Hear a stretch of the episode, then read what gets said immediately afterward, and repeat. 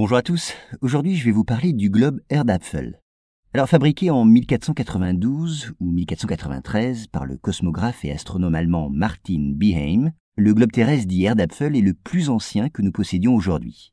Avec ses imperfections, vous allez le voir, il figure le monde tel qu'on le connaissait alors.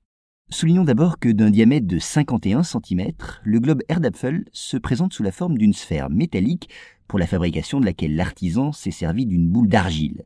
Ensuite, une carte du monde, tracée par un peintre, a recouvert le globe.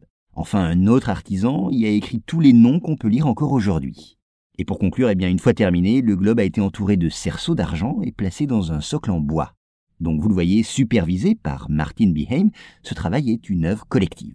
Mais bien qu'on n'en possède pas d'autres exemplaires, le globe Erdapfel n'est assurément pas le premier à avoir été fabriqué. Les savants grecs et romains, qui croyaient déjà à la rotondité de la Terre, l'avaient sûrement représenté sous cette forme, tout comme les scientifiques arabes.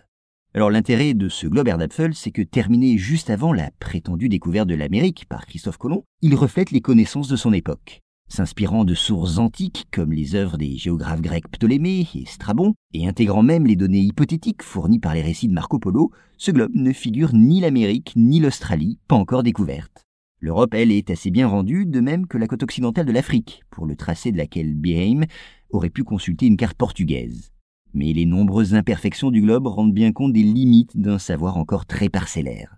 Ainsi, la Méditerranée est un peu disproportionnée, alors que l'océan Atlantique voit au contraire sa taille réduite, et les proportions données au continent laissent aussi à désirer.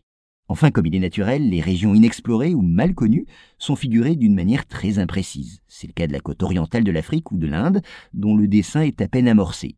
Quant au Pacifique, il est tout simplement peuplé d'îles imaginaires.